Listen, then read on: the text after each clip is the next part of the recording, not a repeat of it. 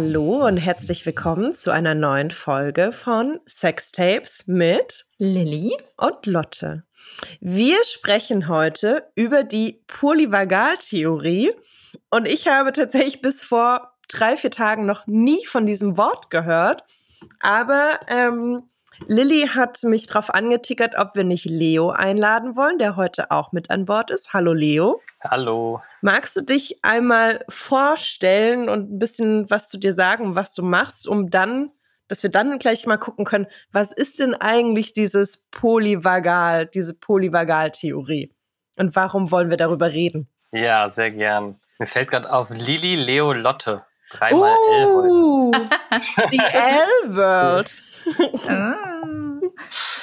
ähm, ja, ich teile da zuerst mal gerade, wie es mir geht. Ähm, ich merke, dass mein Zwerchfell so ein bisschen pocht.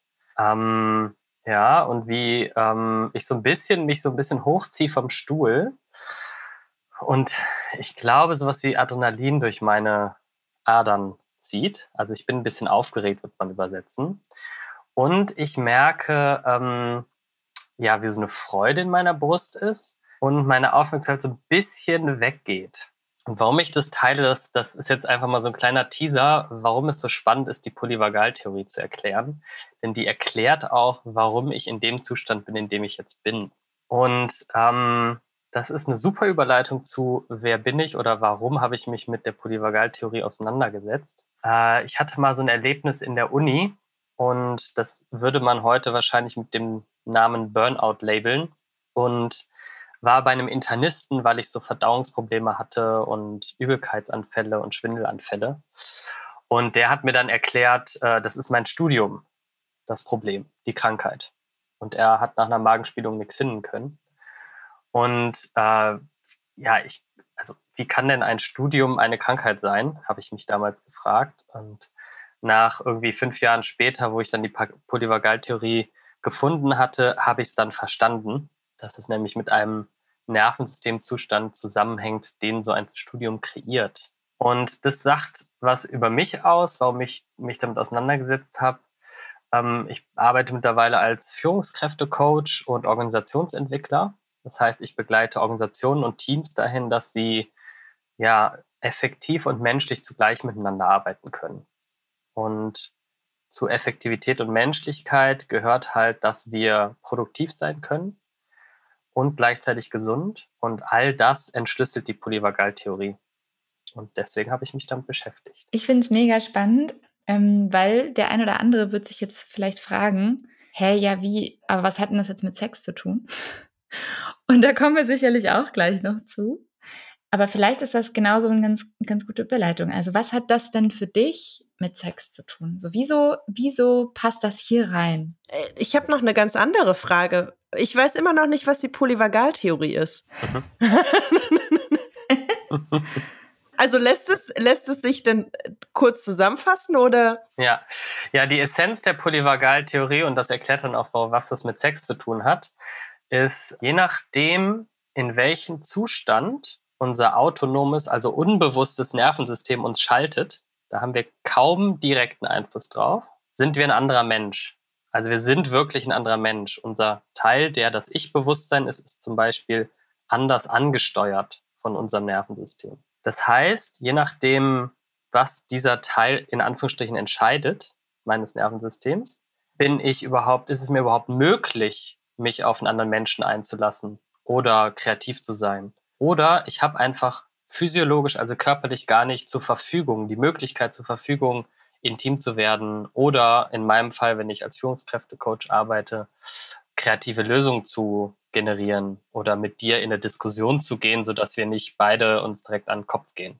Das heißt, die Polyvagaltheorie in der Essenz erklärt, wie unser autonomes Nervensystem uns orchestriert. Also wie wir, wie unser, unser Klavier gespielt wird. Und die Polyvagaltheorie sind die Tasten. Hat es das ein bisschen äh, verständlicher gemacht, Dotte? Du guckst auf jeden Fall noch mit so einem leichten Fragezeichen. Ja, äh, das ist schön, weil tatsächlich alle, die es dann hören werden, sehen ja nicht, wie ich gucke.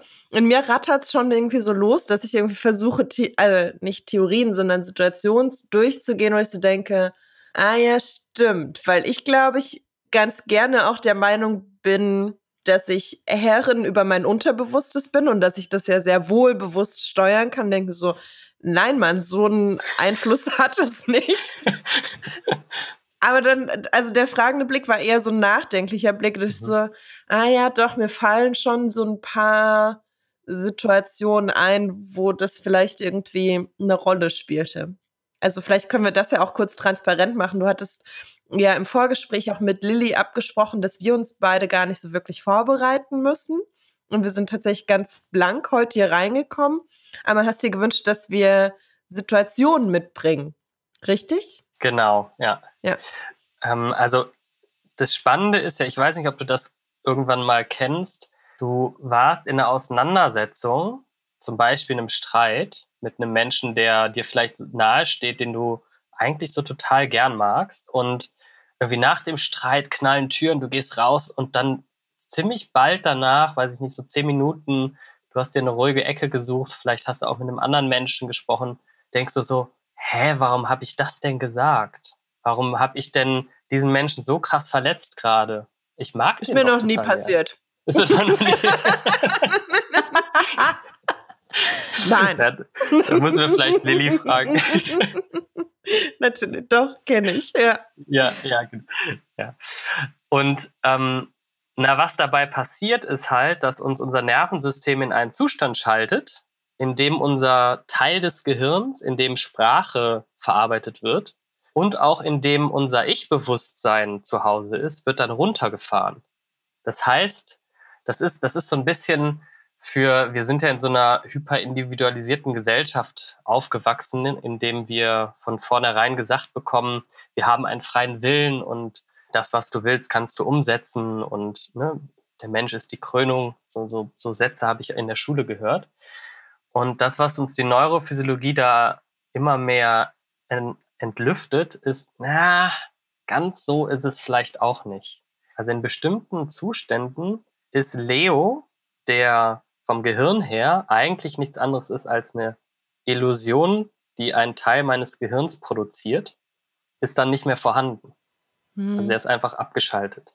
Ich hatte gerade so dieses Bild im Kopf von in einem Film sein. Also mir ging es, wenn wir bei dieser Streitsituation bleiben, so, dass ich dann rausgehe und denke so, krass, was ist jetzt passiert? In was für einem Film war ich eigentlich? Weil ich war nicht mehr Lotte und vielleicht nicht mehr nach den Werten gehandelt, die mir wichtig sind oder das gefühlt, was ich für die Person eigentlich fühle. Ja, genau. Das, das, du beschreibst das sehr, sehr schön. Ähm, also das, was ich jetzt von dir höre, ist, du sagst, ich, ich habe das Gefühl gehabt, ich bin nicht mehr ich. Ne? Das ist genau das. Das ist tatsächlich so. Also in dem Moment bist du weniger du. Physi physiologisch, also körperlich. Das heißt, für mich, was, der, was so ein Riesending da drin war, ist, ach, das ist gar keine Frage von Schuld. Denn wenn ich weniger ich war, das kennen wir auch in unserer Gesetzführung, ne? es gibt ja diesen Zustand, dieses, ähm, ich weiß nicht, wie das professionell heißt, aber wenn du außer dir warst oder so? Nicht zurechnungsfähig? Genau, nicht zurechnungsfähig, genau so. Das, das beschreibt das ganz schön. Nicht zurechnungsfähig warst, kriegst du eine Strafmilderung. Und die Neurophysiologie zeigt tatsächlich, in dem Moment bin ich nicht mehr zurechnungsfähig, weil ich weniger ich bin. Also ich bin in einem Kampf- oder Fluchtmodus, den kennen wir ja häufig schon aus der Schule so ein bisschen. Und da bin ich weniger ja, rational, also habe weniger die Möglichkeit, rational zu sein. Und Empathie, also Gefühle, also in dich hineinversetzen, ist da auch weniger möglich. Also was du sagst, ist stimmt voll und ganz. Dein, du, du hast nicht mehr gefühlt, du hast nicht mehr die, die Wert, äh, die Gefühle für diesen Menschen gehabt. Hm. Ich finde es auch voll spannend, wie das ähm, wieder zeigt, wie sehr wir oft einfach eh schon in der Sprache widerspiegeln, was wir dann nachher vielleicht wissenschaftlich belegen. Also schon allein dieses, dieses genau das, was du gerade gesagt hast, Lotte. Ich war wie in so einem anderen Film. Das beschreibt es ja. Ich war wie so, ich gucke da jetzt im Nachhinein drauf wie so ein Beobachter, aber das fühlt sich gar nicht an, als wäre ich dabei gewesen. Ich kann es gar nicht mehr richtig empfinden, als wäre ich dabei gewesen irgendwie. Hm. Ja, das ist auch schön. Du sagst noch einen Teil. Also du hast dich wie eine Beobachterin gefühlt. Ähm, ich kann vielleicht an der Stelle so ein bisschen tiefer in die Theorie einsteigen. Aber vorher möchte ich noch mal eine Sache sagen. ähm, die so eine Art wie so ein Disclaimer ist oder so ein bisschen ähm, so ein, ja, schau mal, von welchem Ort du heute zuhören willst. Ähm, weil wir werden das Wort Trauma benutzen. Und das Wort Trauma ist ja, ähm, ja, also ist sehr stark aufgeladen. Und da werde ich auch noch ein bisschen mehr zu sagen, ähm, was mein Blick auf das Wort Trauma ist. Und ähm, wir werden auch über Situationen sprechen, die zum Beispiel dich, Lotte, getriggert haben. Ne? Du hast ja schon eine geteilt, ohne jetzt ins Detail zu gehen. Und das heißt, die können dich als Zuhörerin oder Zuhörer auch triggern. Und deswegen möchte ich dich einladen, während du zuhörst, immer wieder zwischendurch mal so einen so Check zu machen, welche Empfindungen sind gerade bei mir präsent. So ein bisschen wie als ich das am Anfang gemacht habe. Und vielleicht auch, wenn du das differenzieren kannst, welche Gefühle sind da. Und wenn du merkst, es ist irgendwie so, ich kann eigentlich gar nicht mehr so richtig zuhören, weil ich irgendwie wie so ein bisschen weniger bewusst bin. Oder ich merke, wie so, wie so mein, wie ich so total müde plötzlich werde und dizzy. So, dann ist das so ein Zeichen für so, ah, vielleicht machst du lieber eine Pause vom Zuhören und suchst dir vielleicht einen Menschen, mit dem du vertraut bist und setzt dich mit dem hin. Und genauso, wenn du merkst, so, oh, mein System fährt gerade so hoch, ich könnte jetzt Bäume ausreißen oder äh, ich fühle mich so, als ob jetzt gleich jemand um die Ecke kommt und mir an Kragen will, dann ist das auch ein Zeichen von vielleicht einen Pausenknopf zu drücken und einen Menschen zu suchen, mit dem du da einfach mal in Ruhe quatschen willst, vielleicht über was ganz anderes, vielleicht über das Wetter oder etwas, was dich so immer auflädt und beruhigt. Cool. Genau. Ich finde es voll schön, dass du das gerade nochmal gesagt hast. Ähm, und du hast auch gerade noch äh, was gesagt, was ich ganz spannend finde. Also ich weiß schon so ein bisschen mehr, so ein kleines bisschen mehr als Leute über die Polyvagaltheorie, aber auch noch nicht so wahnsinnig viel. Und das, was du jetzt gerade ähm, beschrieben hast, mit, wenn ich in mich reinlausche, das deutet ja schon so ein bisschen darauf hin, dass es eben so in verschiedene Richtungen gehen kann in diesen Zuständen. Ne? Also vielleicht kannst du dazu noch ein bisschen was sagen, was so die verschiedenen Richtungen von Zuständen sind. Ja, ja, total gern. Genau, das wäre jetzt der tiefere Einstieg. Ich wollte nur vorher diesen Disclaimer noch loswerden. ähm, ja, das, das Schöne an diesem Disclaimer ist, ähm, der beinhaltet quasi alles, was wichtig ist über die Polyvagaltheorie. Also meine, meine Lehre daraus oder das, wie ich es in meinem Alltag anwende, ist genauso, wie ich es gerade gesagt habe. Ich fange an, besser in mir diese Zustände abbilden zu können, weil ich die mehr beobachte und mehr erkenne und mir dann in entscheidenden Momenten jemanden suche.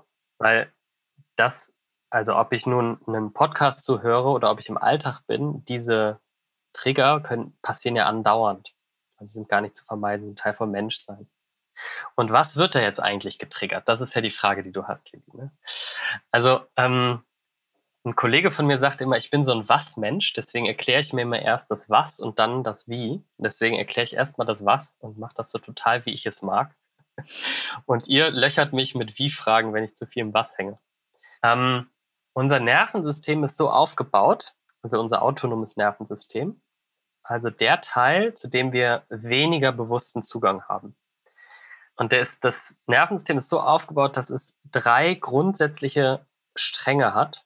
Und das ist diese, deswegen Polyvagaltheorie. Also es gibt zum einen den sogenannten ventralen Vagusnerv.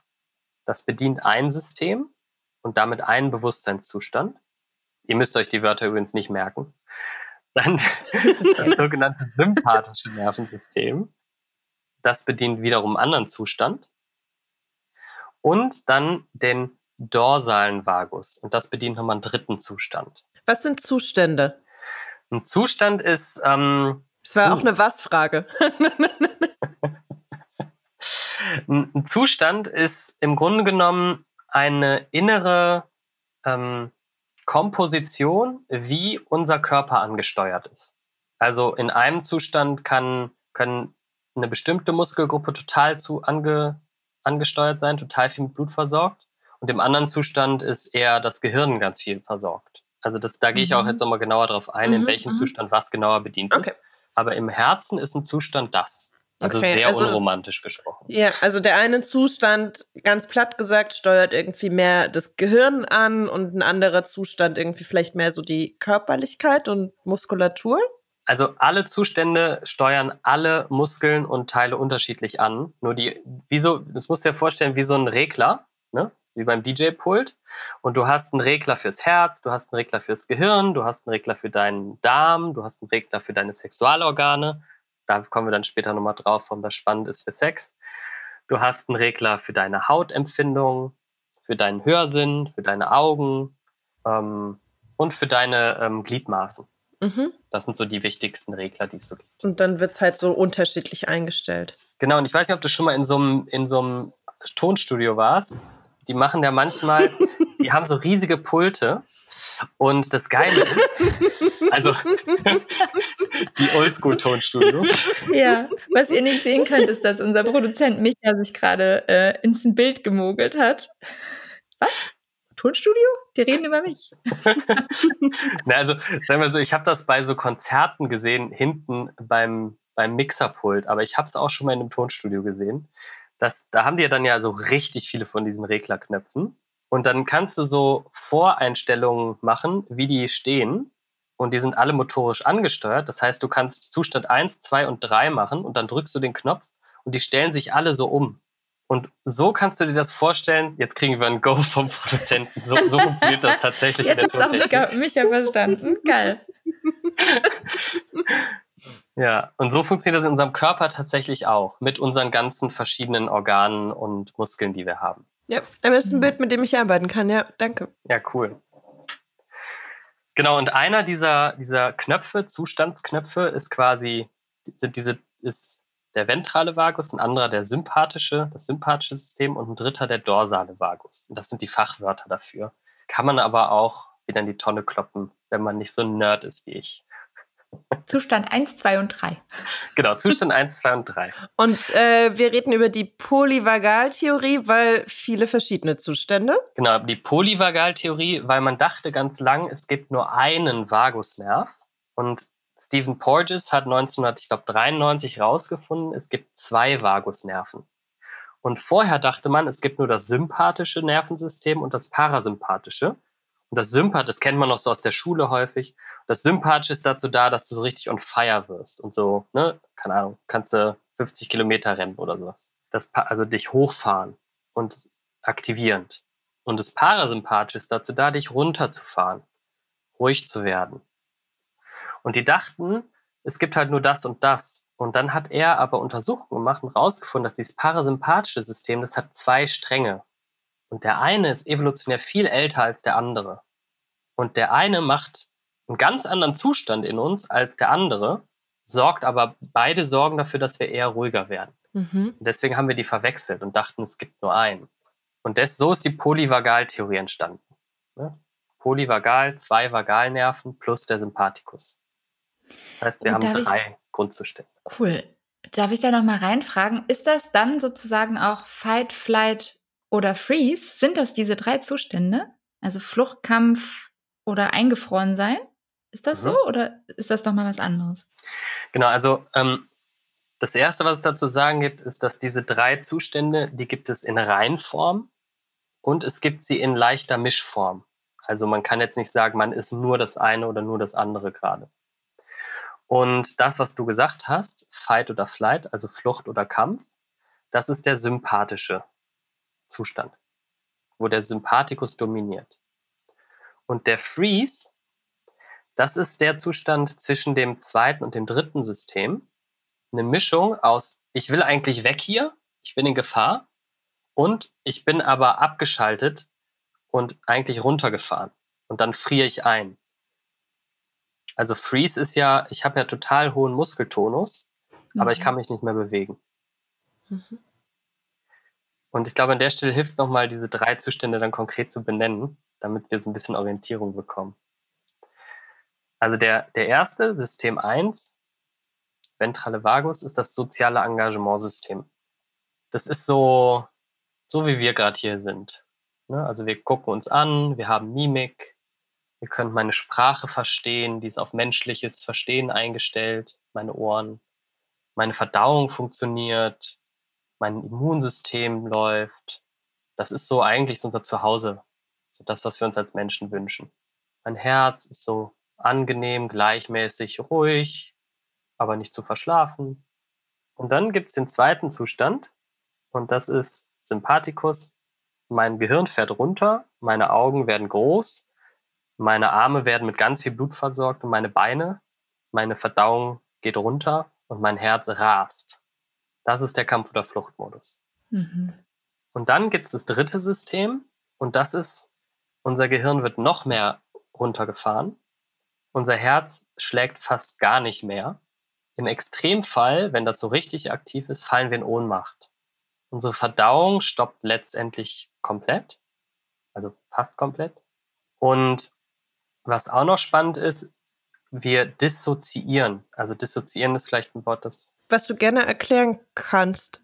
Mhm. Okay, also ich, ich kenne es, aber ich glaube, so für die Menschen, die uns zuhören, ist es, glaube ich, total sinnvoll, das auch nochmal mit auszusprechen. Mhm. Ja, cool, aber dann äh, sag doch mal, was ist Dissoziieren für dich, weil ich finde das immer spannend. Äh, ähm, also so ganz in einfachen Worten würde ich sagen, es ist so eine leicht, wie so ein Realitätsverlust und also ich habe es auch im Kopf mit so, vielleicht sehe ich nicht mehr so gut, ich höre nicht mehr so gut, es gibt irgendwie so eine Abkopplung ähm, von der Umgebung, in der ich bin. Ja, genau. Mhm. Ja, ich hätte auch gesagt, das ist so dieses typische, also wenn so richtig im Extremfall ist es wahrscheinlich ähm, so dieses, ich habe das Gefühl, ich verlasse meinen Körper, ich bin nicht mhm. mehr richtig da, oder? Ja, genau. Ja, ihr beschreibt das einfach sehr präzise gerade, ne? Abkopplung. Also ich koppel mein Bewusstsein von meinem Körperempfinden ab.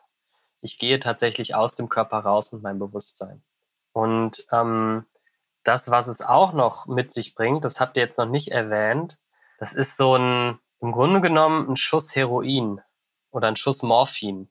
Also es werden Morphine ausgeschüttet, das heißt, die Welt ist butterweich und alles ist in Watte gehüllt. So fühlt sich das unter anderem auch an. Also es gibt ja verschiedene Abstufungen davon, mhm. das ist so ein Charakteristikum davon. Und die Evolution hat uns diese drei Zustände nicht aus Zufall geschenkt, sondern die haben alle drei Bergen die ein Geschenk in sich. Und gleichzeitig können die alle drei auch ganz schön Probleme für uns verursachen. Ähm, genau. Ich, ich, ich, ich habe gerade ähm gesagt, weil ich dachte, na, wir wollen doch eigentlich über Sex reden. Ja, ja, ich, ich äh, brenne so die ganze Zeit drauf. So, ist super spannend. Aber was, was hat es mit Sex zu tun? Ja, genau. genau, vielleicht können wir zu dem Was auch noch das Warum klären. Warum sprechen wir darüber? Was hat das mit Sex zu tun? ja, genau. Äh, schön, dass äh, da würde ich gleich nochmal weiter in das Nerdtum einsteigen und vielleicht eine kurze Brücke zum Sex schlagen. Also, ähm, wir haben jetzt gerade mal so ein bisschen diese Zustände abgeklopft und ich habe euch gebeten, so mal reinzulauschen, was ihr für Situationen aus eurem Leben kennt und gerne auch aus eurem Sexleben. Ich weiß nicht, wie privat wir hier werden. Ähm, und das, was natürlich auch oder ganz insbesondere, wenn wir Sex haben, passiert, ist, dass diese drei Zustände getriggert werden. Und es kann zum Beispiel sein, dass du schon mal ich überlege jetzt, ob ich in diese Geschichte reingehe, weil das natürlich auch ein hohes Triggerpotenzial hat ähm, oder wir lieber Beispielgeschichten von euch hören. Vielleicht steigen wir erstmal so ein bisschen äh, so ein bisschen leichter ein ja. und dann können wir ja gucken, ob das passt. Also ich habe gerade gedacht, ich habe ähm, beim Überlegen davor nochmal überlegt, ich habe so eine Situation, die wie so eine Vorstufe ist ähm, für Sex, also je nachdem, wie man es sehen will, aber die noch nicht so ganz Sex ist, sondern erstmal so überhaupt mit anderen in Berührung gehen. Mhm. Und ähm, ich merke, dass ich zum Beispiel ich habe so eine totale Sehnsucht danach, Menschen zu berühren und mit Men von Menschen berührt zu werden, also zum Abend zum Beispiel. Und ich rede jetzt auch nicht nur von Sex, sondern wirklich so Kollegen, Freunde, Menschen einfach mhm. zu berühren und berührt zu werden. Und gleichzeitig habe ich immer so voll den, äh, so voll, ähm, ich weiß gar nicht, wie man das sagen soll, so voll das Zurückhalten, also voll die, ähm, wie nennt man das denn? Ich bin dann sehr zurückhaltend und mache das eigentlich immer nur, wenn jemand anders wirklich so ganz konfrontativ auf mich zukommt und mir schon so die Arme ausstreckt und mich so umarmen will, sozusagen. Also es braucht wirklich so ein ganz bewusstes, nein, ich will das ja, mich daran erinnern, dass ich selber wirklich aktiv in eine Umarmung gehe zum Beispiel. Und immer wenn ich dann in der Umarmung bin, dann genieße ich das eigentlich total. Mhm. Aber davor bin ich oft so, wie so, fast so ein bisschen überfordert. So, Gott, oh Gott, jetzt passiert's gleich, es gibt gleich eine Umarmung, Hilfe. Was mache ich jetzt? Ist das, passt das irgendwie da rein? Kannst du damit was anfangen? Ja, wenn, also wenn du Lust hast, kann, ähm, können wir da gerne ein bisschen dran forschen. Ähm, mhm. Was passiert da körperlich? Also vielleicht hast du auch eine konkrete Situation in deinem inneren Auge, ohne dass du die uns mitteilen musst, das ist gar nicht notwendig. Hast du, du nix, also mhm. deswegen vermutlich hast du gerade eine. Und dann schau doch mal, wie so innerlich mal in diesen Moment reinzugehen, kurz bevor das passiert. Oder wenn du merkst, jetzt kommt dieses, oh, eigentlich will ich, aber ich, ich kann nicht, höre ich da, oder ich, ich bremse mich. Mhm. Und wie fühlt sich das körperlich an, wenn du mir das jetzt erzählst? Also jetzt ganz in diesem Moment. Mhm. Kannst, ist das ähm, ein bisschen ähm, abrufbar gerade? Ja, also ich merke, dass, äh, dass ich wie so ein bisschen einfriere mhm. und äh, mich nicht mehr so frei fühle in der Bewegung. Mhm. Und dass ich, ähm, dass auch meine Muskeln sich innerlich so anspannen. Dass ich so, mhm. eigentlich so ähnlich wie du das vorhin auch beschrieben hast, dass sich das so wie so ein bisschen verkrampft. Mhm. Äh, und dass ich auch so ein bisschen ähm, wie sagt man das, fällt gerade nur auf Englisch ein, ähm, dass der Atem so gestockt ist, mhm. also dass der nicht also so leicht fließen kann. Mhm, mhm. Genau, flacher Atem, ja. genau. Und welche Muskeln sind dann so angespannt? Die Armmuskeln und im Bauch. Mhm. Ja, ja. Und ähm, das, was die Zuhörenden jetzt nicht sehen, ist, dass Lilly so ein bisschen nach hinten geschreckt ist, als sie das gesagt hat und so ein bisschen äh, so eine, als ob so wie, das kennen wir vielleicht von so einem kleinen Kind, das sich so erschreckt, ne? Da sehen wir das ja auch manchmal so, so ein bisschen. Und das ist das, das ist ganz schön. Im Grunde genommen sagen uns unsere Körperempfindung ganz viel darüber aus, in welchen, welche Orchestrierung gerade in unserem Körper ja, zugegen ist. Und so auf einer Skala von 0 bis 10, wie stark würdest du sagen, ist das, wenn 10 so richtig stark ist? Krass, ich bin überrascht, aber es ist relativ stark. Ich hätte jetzt eher gedacht, oh ja, eigentlich ganz klein, aber es ist schon also dafür, dass ich, dass ich ja jetzt nur darüber erzähle, mhm. ähm, würde ich es trotzdem auf einer 4 äh, oder so einschätzen. Mhm. Ja. ja. Ja, das ist auch was Schönes, was du da sagst. Ähm, unser, also wenn wir solche Erinnerungen abrufen, dann ist es kein Unterschied, ob wir aktuell die erleben oder nicht für einen Teil unseres Nervensystems. Weil das, was da aktiviert ist, ist sowas wie Vergangenheit gefroren.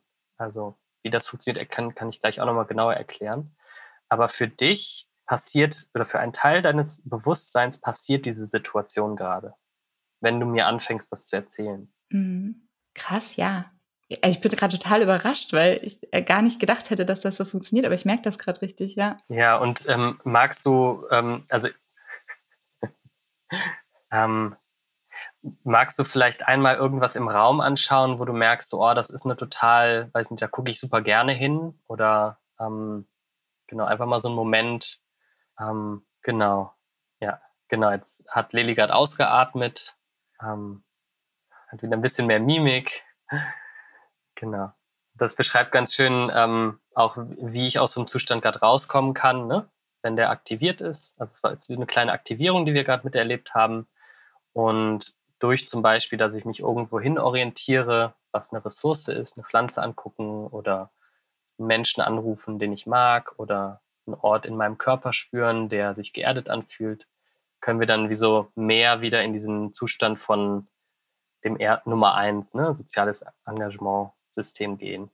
Und das, was das, finde ich, ganz schön gerade zeigt, ist, also wenn dir in Bezug zur Intimität oder Sexualität so etwas passiert, wie du dich da auch dann regulieren kannst, so nennt man das in der Fachjargon. Genau, und jetzt will ich auf deine ursprüngliche Frage dazu mal eingehen. Genau.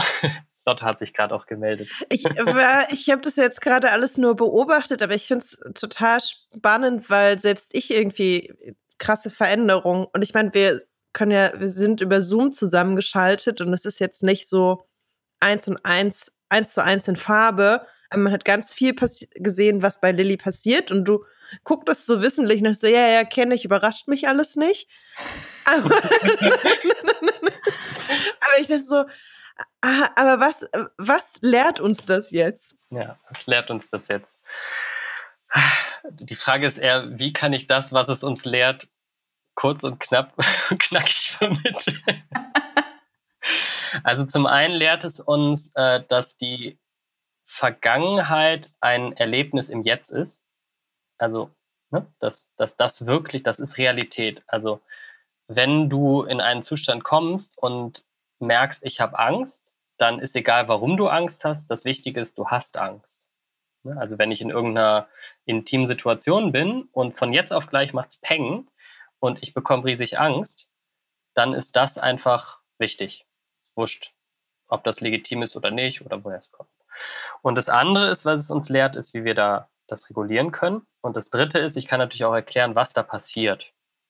Also das, was passiert, Lilly, wenn du zum Beispiel auf diesen Menschen zugehst und ein, eines deiner Grundbedürfnisse wach wird, nämlich Kontakt, das ist eines der bi tatsächlich biologischen Grundbedürfnisse von uns Menschen, ist, dass wir Körperkontakt haben. Das brauchen wir, um uns selber zu regulieren und dass unser Nervensystem, äh, unser Immunsystem funktioniert und sowas. Und wenn dieses Bedürfnis hochfährt in dir oder wach wird, dann gibt es irgendetwas in dir, wo du wahrscheinlich mal in der Vergangenheit eine Erfahrung gemacht hast, wo du in einer ähnlichen Situation überfordert warst. Mhm. Und dieses Überfordertsein wird im Nervensystem abgespeichert. Aber nur, wenn du in, in die, danach keine Zuwendung mehr hattest, wo du dieses Überfordertsein wieder ähm, entladen konntest. Mhm. Und, ah, und da das, kommt das Regulieren dann ins Spiel? Genau, das ist das Regulieren. Ne? Mhm. Also entweder kann es sein, dass ich mich jetzt ganz aktuell erschrocken habe und da gehe ich sofort zu dir und du regulierst mich und dann kann ich das so vielleicht so ein bisschen zittern oder ein bisschen ausatmen. Manchmal schwitze ich dann noch und dann beruhigt sich's wieder. Oder ich habe irgendwann mal in meiner Vergangenheit etwas erlebt, wo das nicht passieren konnte und dann ist es so eingefroren und wird wieder wach, wenn mein Nervensystem registriert, warte mal, hier, hier habe ich irgendwann mal gelernt, das ist nicht koscher. Hier muss ich aufpassen. Also wir haben die ganze Zeit so ein, so Watchdog in uns. Stephen Porges nennt das die Neurozeption. Das heißt, wir sind die ganze Zeit mit einem Teil unseres, unseres Bewusstseins damit beschäftigt, zu scannen, sind wir hier sicher. Immer. Also ich mache das auch. Lotto nickt. Das heißt, ein Teil meines Scanners sagt, oh, ich bin sicher. Gut. Ne? Lilly nickt, Lilly lacht. Das ist auch wieder ein Teil für mein System. Ich bin sicher. Und wenn, wenn, dieses, wenn dieses System erkennt, ich bin nicht sicher, dann fängt das an, in den zweiten Zustand über und zu, überzuschalten. Also von diesem alles ist gut, ne, mein Zuhause, Zustand 1, zu Kampf oder Flucht, fängt an hochzufahren, der Regler. Und das ist super geschickt, weil Kampf oder Flucht bedeutet ja, ich kann entweder, wenn ich mich wirklich nicht mehr sicher fühle, also Gefahr wirklich droht, kann ich mich hier entweder aus dem Staub machen oder ich kann die Gefahr abwehren. Ne, dafür ist es da. Das ist ja erstmal ein richtig intelligentes Abwehrsystem. Und wenn jetzt aber die Gefahr, die du da erlebst, du nicht abwenden kannst durch Wegrennen oder durch Kämpfen, dann kommt dieses dritte System, dieses Freeze-System. Und das friert dich dann ein. Und das ist total, das ist total intelligent auch wieder, weil wenn, also das haben wir, das teilen wir mit allen, allen ähm, Säugetieren, wenn zum Beispiel ein Löwe eine Antilope fängt, dann hat die Antilope es nicht geschafft zu fliehen, und dann fängt er die zum Beispiel an aufzuessen oder der wirklich weh zu tun. Und in dem Moment schaltet die Antilope in dieses dritte System. Sie wird mit Morphin überschüttet, es tut nicht mehr weh, sie verlässt mit ihrem Bewusstsein ihren Körper, das heißt, sie hat keinen Kontakt mehr zu den Empfindungen, die gerade sehr, sehr schmerzhaft wären. Und sie spart Energie, weil wenn der Löwe einmal wegguckt, dann kann die schnell wieder aufspringen und losrennen und wieder voll in diesen Kampf- oder Fluchtmodus gehen bis sie dann rennt, rennt, rennt, also sich entlädt, vielleicht wieder ihre Herde findet und sich regulieren kann und dann wieder ausatmen kann, ihre Wunde leckt und wieder runterkommt. Und das haben wir geerbt. Das ist unser Erbe als Menschen. Diese, diese, diese Orchestrierung von alles ist easy, Uah, ich muss weg und bupp, ich bin ausgeschaltet. Genau. Und wenn ich jetzt halt nicht die Chance hatte, eine solche überfordernde Situation, in der ich in so ein Freeze gekommen bin, wenn ich nicht die Chance hatte, das zu regulieren oder zu entladen, dann bleibt das in unserem Nervensystem stecken, diese Ladung. Also es ist wirklich eine Ladung. Ne? Also in diesem Kampf oder Flucht haben wir super viel Energie und mhm. genau diese Energie ist eingefroren. Ich, und, also wie so eine physikalische Ladung tatsächlich, meinst du? Ja, genau. Ja. Mhm. Krass. Das heißt, ich habe überall in meinem Körper speichere ich diese Ladung ab über mein ganzes Leben. wenn, wenn ich die nicht integriere. Da gibt es ja auch wieder viele Praktiken zum Integrieren. Eine ist zum Beispiel wunderbarer Sex. Also wenn du ganz, ganz intim mit einem Menschen bist und ihr euch anfangt ganz sicher zu fühlen, dann kommen solche Sachen halt hoch, ne, die vorher eingefroren waren. Und was dann passiert ist, diese Ladung, die vorher eingefroren war, die kommt wieder hoch. Das heißt, in dem Moment bist du im Kampf- oder Fluchtmodus kurz und dann kannst du dich wieder entspannen. Ich habe eine Frage. Also ja. ähm, ist doch, ja, ich schiebe einfach die Frage rein. Ist das der Grund, warum äh, Wutsex so ein Ding ist? Also, oder Sex nach Streit und Konflikten? Ja, ich glaube, das ist ein, Regul ein Regulierungsmechanismus. Also, weil dann sind ja beide so richtig hochgefahren und ähm, Sex passiert genau in diesem Zusammenspiel zwischen Zustand 1 und Zustand 2. Also es ist wie so ein Oszillieren dazwischen. Also ich habe so das Beste von meinem sozialen Engagementsystem. Das heißt, ich kann dich noch angucken und checke, ich bin hier noch safe, benutze ab und zu vielleicht auch mal ein Wort. Und ich bin aber auch aktiviert, also ich kann eine Erektion bekommen. Das, Sympa das sympathische System brauche ich auch, um eine Erektion zum Beispiel bekommen. Und ich weiß nicht, wie es mit der Vulva ist tatsächlich. Ob, ich glaube, da weiß ich nicht genau, ob das das dritte System ist. Da bin ich nicht tief genug in der Materie. Aber wahrscheinlich Aber, ist es doch relativ ähnlich, dass wenn ich das System brauche, um eine Erektion zu bekommen, muss ich ja auch körperlich aktiviert sein, damit die Durchblutung in meiner Vulva angeregt wird. Die Vulvalippen verändern sich ja auch, plus Feuchtigkeit kommt ins Spiel. Genau. genau. Und äh, Klitoris äh, und alles drumherum sind ja auch Schwellkörper, genau wie beim Penis auch. Die brauchen ja dann auch diese Durchblutung. Also ich würde auch vermuten, dass es eigentlich im Endeffekt ganz ähnlich ist wie beim Penis. Ja, ähm, es geht nicht darum, dass eine Durchblutung stattfindet. Die kann auch von einem anderen System freigesetzt werden. Ich habe vorhin noch einen Satz von Stephen Porges dazu gelesen. Ähm, den kann ich mal vorlesen, wenn ihr wollt. Aber ich bin, das ist tatsächlich jetzt, hier, hier fangen wir an, neues Wissen zu generieren. Das ist für mich jetzt so ein bisschen Forschen daran. Das weiß ich nicht genau, was dann da passiert.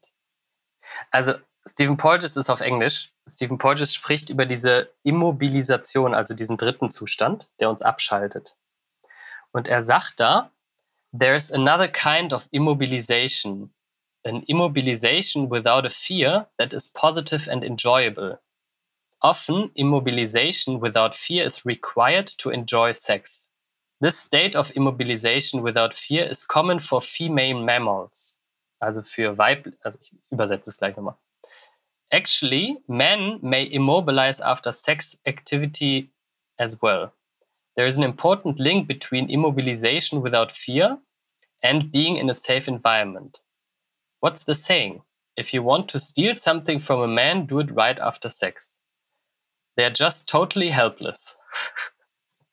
and to really enjoy sex, women, in a sense, have to feel safe with the man and to immobilize without fear.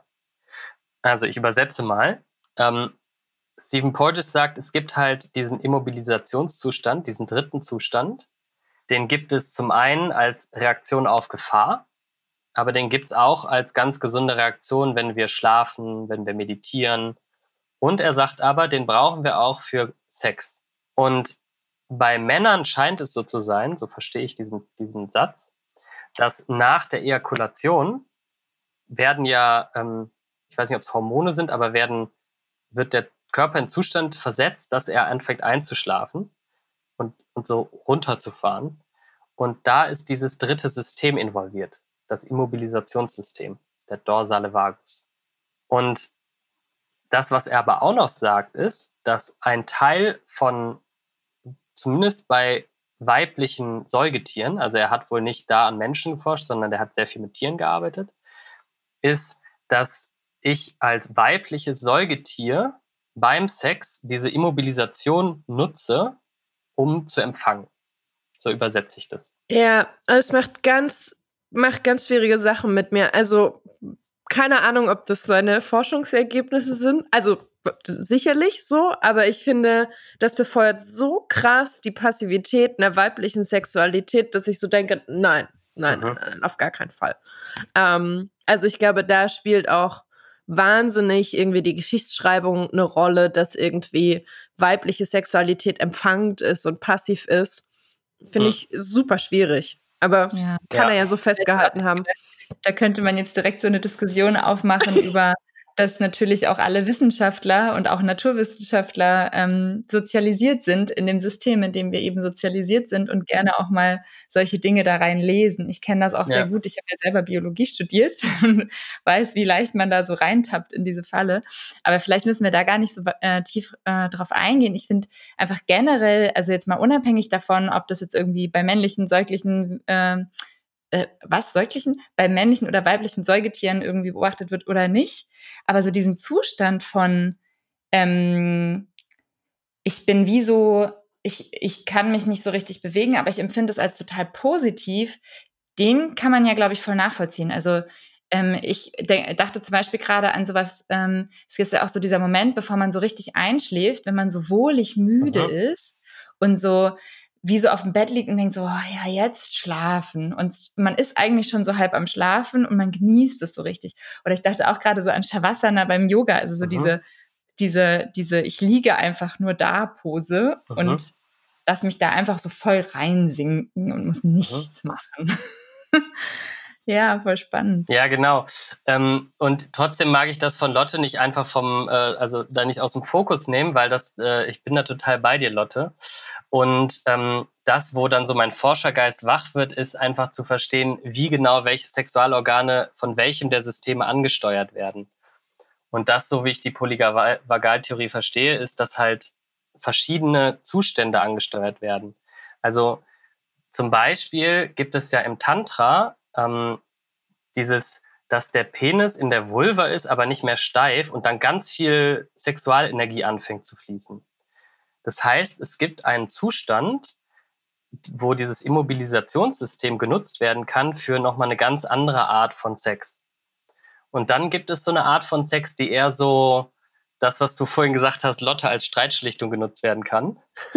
oder, oder halt einfach mal Lust richtig Gas zu geben oder ne, rauszulassen und da, das ist überhaupt nicht auf Männer oder männlich sozialisierte Menschen reduziert, sondern auf alle, also zumindest in meinem Erleben.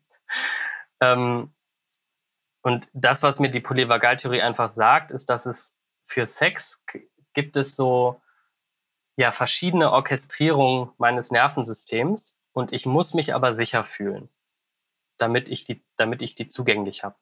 Das passiert wahrscheinlich auch, wenn, also es gibt ja auch Zustände oder Momente, wo wir uns nicht sicher fühlen beim Sex. Genau, danke. Genau, und das, was passieren kann, ist, egal wo wir auf dieser Leiter sind, wir können von dem Sichermodus immer in den Unsichermodus reinspringen.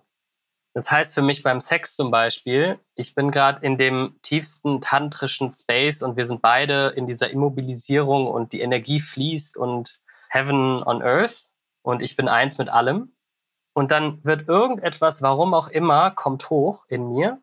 Zum Beispiel, weil ich mich so sicher fühle und was Altes kommt hoch.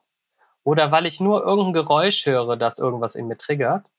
Und plupp bin ich drüben in der Gefahrenart von dem Freeze-Modus. Das heißt, in dem Moment werde ich abgeschaltet und das ist ja, das, das ist gerade was Sex angeht, finde ich so wichtig zu wissen und sich da besser drin zu verstehen. In dem Moment schalte ich in die Dissoziation rüber. Und Dissoziation ist sehr schwer in sich zu erkennen, wenn man da nicht dran übt.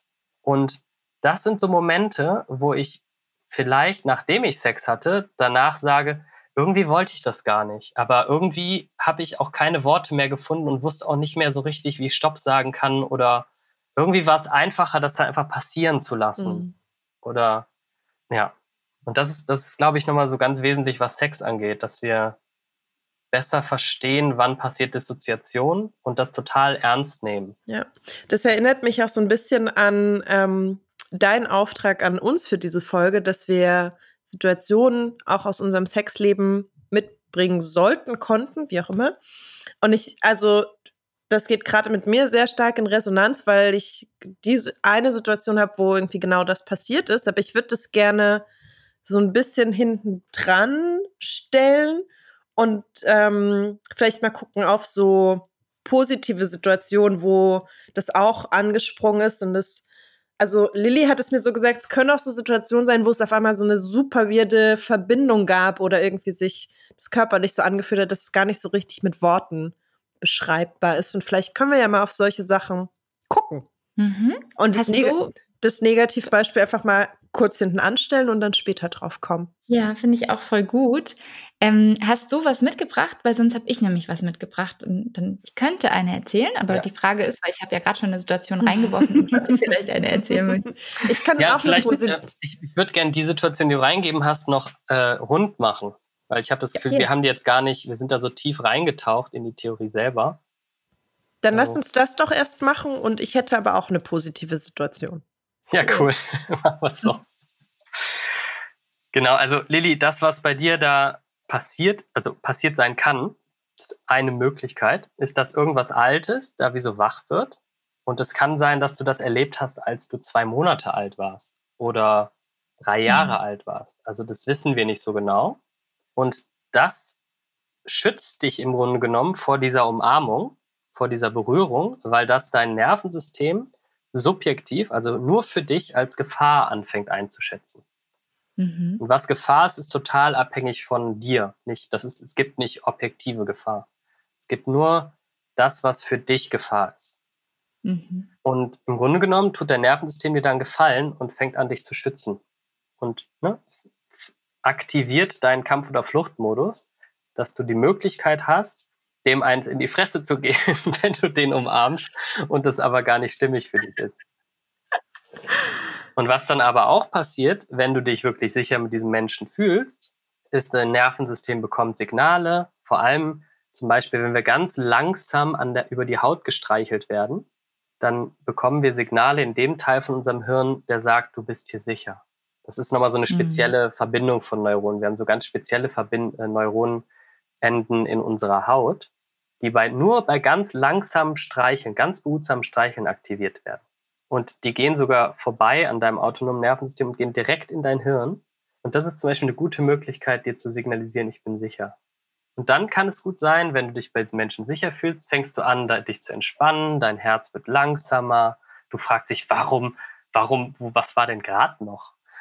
Das fühlt sich so gut an, wahrscheinlich öffnet sich dein Herz, dein, du wirst weicher, ähm, dein, deine Augen können sich entspannen, deine Mimik entspannt sich. Genau. Das, das ist wahrscheinlich in dieser Situation dann passiert. Cool. Danke. Ja, und ich habe dich auch gefragt, wie hoch ist die Aktivierung? Du hast so vier gesagt. Mhm. Und wie ma was mache ich jetzt in meinem Alltag damit? Ne? Also wenn ich will Intimität, aber ich spüre so eine Aktivierung wie bei dir. Mhm. Und dann kann ich entweder sagen, ach du, heute bin ich neugierig und deswegen probiere ich das mal aus. Weil das haut mich nicht so vom Hocker. Es ist noch innerhalb meiner Lärmzone quasi. Es ist nur so ein bisschen aktiviert. Und dann gebe ich mir selber die Möglichkeit, eine neue Erfahrung zu machen. Oder du merkst, boah, nee, ey, das ist viel zu krass, aber ich habe so eine Sehnsucht nach dieser Intimität. Und dann kannst du dir eine Prozessbegleitung suchen und da mal genauer reinschauen. Ne, So wie wir das jetzt gerade so ein bisschen gemacht haben. Da empfehle ich zum Beispiel Menschen, die Somatic Experiencing gelernt haben von Peter Levine, ähm, der im Grunde genommen der Erste war, der das alles in Therapie übersetzt hat. Eine wunder, wunderbare Methode. Oder noch viel geiler, ähm, eine Namentherapeutin oder Namencoach, also N-A-R-M. Könnt ihr dann ja auch in den Show Notes einmal verlinken. Ähm, oder zum Beispiel Brainspotting ist auch eine gute Methode. Aber diese zwei ersten sind es eigentlich. Das ist so das Nonplusultra aktuell. Oder du sagst, hm, das ist irgendwas dazwischen, von so, es haut mich total raus und es ist mir ein bisschen zu viel gerade. Und dann kannst du auch zu einem Menschen gehen in deinem Umfeld gerade und mal mit dem forschen. Und so, so wie wir das gerade so ein bisschen gemacht haben, so ein bisschen teilen, was hast du für Körperempfindungen, was kommt dabei hoch? Und vielleicht kommt dann irgendwas hoch, ne? Irgend, irgendwas blubbert hoch, kann aber, weil es jetzt sicher genug ist gerade in dem Kontakt mit dem anderen Menschen, kann sich dann wie so, plupp, wie so eine kleine Blubberblase, die so hochkommt, plupp, einmal entladen. Und das kann man so, so titrieren machen, also so Stück für Stück, dass man sich da nicht überfordert. Hm.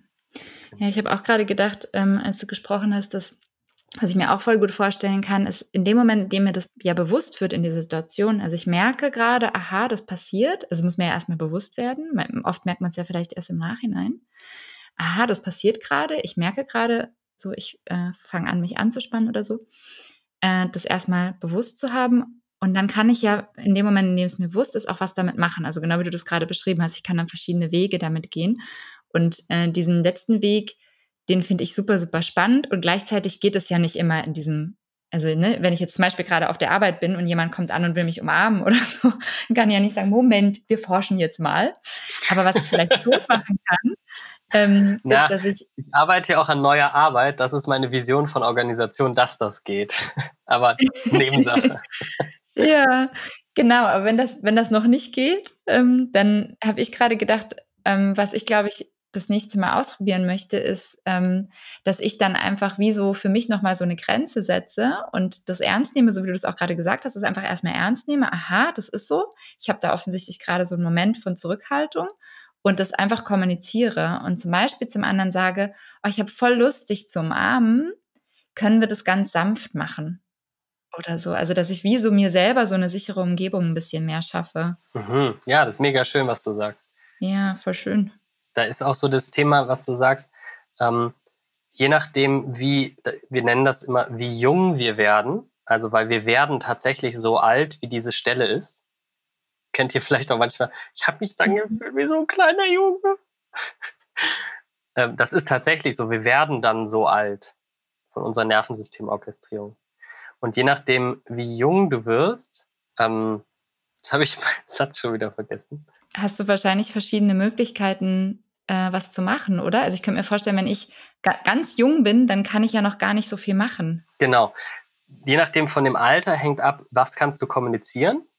Und je nachdem, wie alt du bist, ist auch, ist auch der Rhythmus ein anderer. Also wenn ich so richtig jung werde, ich habe letzte Woche war ich in einem Setting, wo wir sehr, sehr tief geforscht haben an, an diesen Dingen. Und das nennen wir Trauma übrigens. Also das Wort ist jetzt erst gefallen. Also diese Dinge, die dann eingefroren sind in unserem Nervensystem, die können ganz kleine Dinge, aber auch ganz große Dinge sein und die, die nennen wir Trauma. Also ist Trauma auf einer Ebene gar nicht so was Spektakuläres und gleichzeitig Überlebensthema, ne? also Überlebenskraft wird wach. Aber es kann eine ganz kleine Sache sein, die wir auch schon Trauma nennen. Das ist genau der gleiche Mechanismus. Und je nachdem, wie alt du bist, braucht auch diese Stelle eine andere Frequenz. Und ich bin an so, ein, an so eine Stelle bei mir gekommen letzte Woche, die direkt nach meiner Geburt stattgefunden hat. Und die integriert sich auch immer noch. Das dauert. Weil in diesem Zustand, da gibt es keine Zeit als Baby. Da ist Ewigkeit.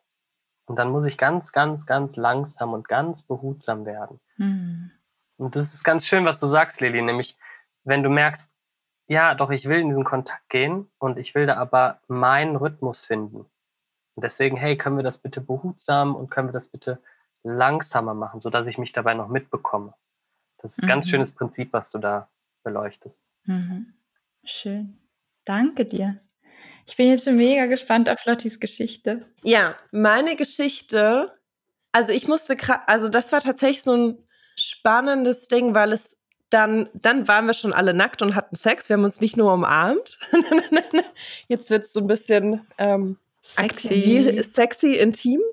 Mm, und ich fand es ganz spannend. Ich hatte das nicht nur einmal, sondern auch so zwei, dreimal mit einem Menschen, mit dem ich relativ regelmäßig Sex hatte. Also es war jetzt auch kein neuer Kontakt. Wir waren irgendwie eingespielt als Menschen miteinander. Wir waren auch so ein bisschen eingespielt wie haben wir als Menschen miteinander Sex, wie fühlt sich das irgendwie an. Ähm, und es gab so eine Ausnahmesituation, wo ich das Gefühl hatte, okay, irgendwie ist alles anders. Gar nicht so sehr von dem, was wir gemacht haben, also wie wir den Sex ausgestaltet haben, aber es gab auf einmal so ein, wie so ein Schalter, der sich umgelegt hat beim Sex, wo es auf einmal so super nah wurde und so eine ich wirklich das Gefühl hatte, irgendeine Energie entlädt sich und ich konnte es überhaupt nicht so richtig benennen oder fassen, was passiert ist. Und danach, als wir dann irgendwie fertig waren, Sex zu haben, ähm, meinte dieser Mensch, also ähm, krass, ich hatte irgendwie in dem Moment so das Gefühl, ich möchte jetzt unbedingt ein Kind mit dir. Ähm, und das war überhaupt nicht, überhaupt nicht unsere, unsere Basis und unsere Verbindung. Also es war klar, ich möchte kein Kind in naher Zukunft. Und es war auch klar, wir möchten gemeinsam kein Kind. Das gibt die Verbindung überhaupt nicht her. Aber er hat es ausgesprochen ich war so, ja, genau da. Also ich weiß, warum das dein Gefühl war, weil es, glaube ich, so eine, ein Gefühl von noch mehr Verbindung und Grenzenlosigkeit und es soll irgendwas daraus entstehen. Hm. Und weil wir wahrscheinlich keine bessere Sprache dafür hatten oder kein besseres Bild, war es so ein, ja, ein Kind.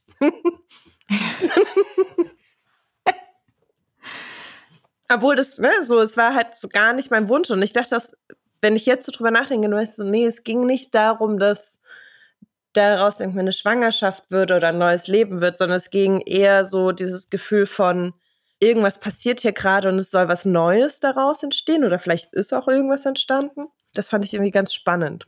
Hm. Ja, also ich finde es gerade total berührend, die Geschichte, die du erzählst. Also so diesen, es entsteht so in mir. Das ist ein ganz, ganz spezieller Zustand. Ne? Ich, ich bin ein bisschen hellhörig geworden, als du gesagt hast, da ist so ein Schalter umgegangen. Hat so ein Schalter umgelegt. Kannst du ähm, diesen Moment vielleicht ein bisschen beschreiben? Ja, wenn ich mich so daran zurückerinnere, hatte ich das Gefühl, oder würde ich so beschreiben, dass dieses Gefühl nicht am Anfang des gemeinsamen Sexes schon da war, sondern dass wir irgendwie körperlich miteinander wurden, auch schon irgendwie Sex hatten. Ist ja auch immer so ein bisschen die Frage, wo fängt Sex an? Aber ich würde sagen, wir hatten sehr klar schon Sex miteinander. Ich glaube, es war auch schon zu dem Zeitpunkt, als der Mensch sein Penis in meiner Vagina hatte, dass dann auf einmal so ein, ja, es wie so ein Moment gab, wo wir beide gespürt haben, irgendwas ist gerade anders, irgendwas passiert hier.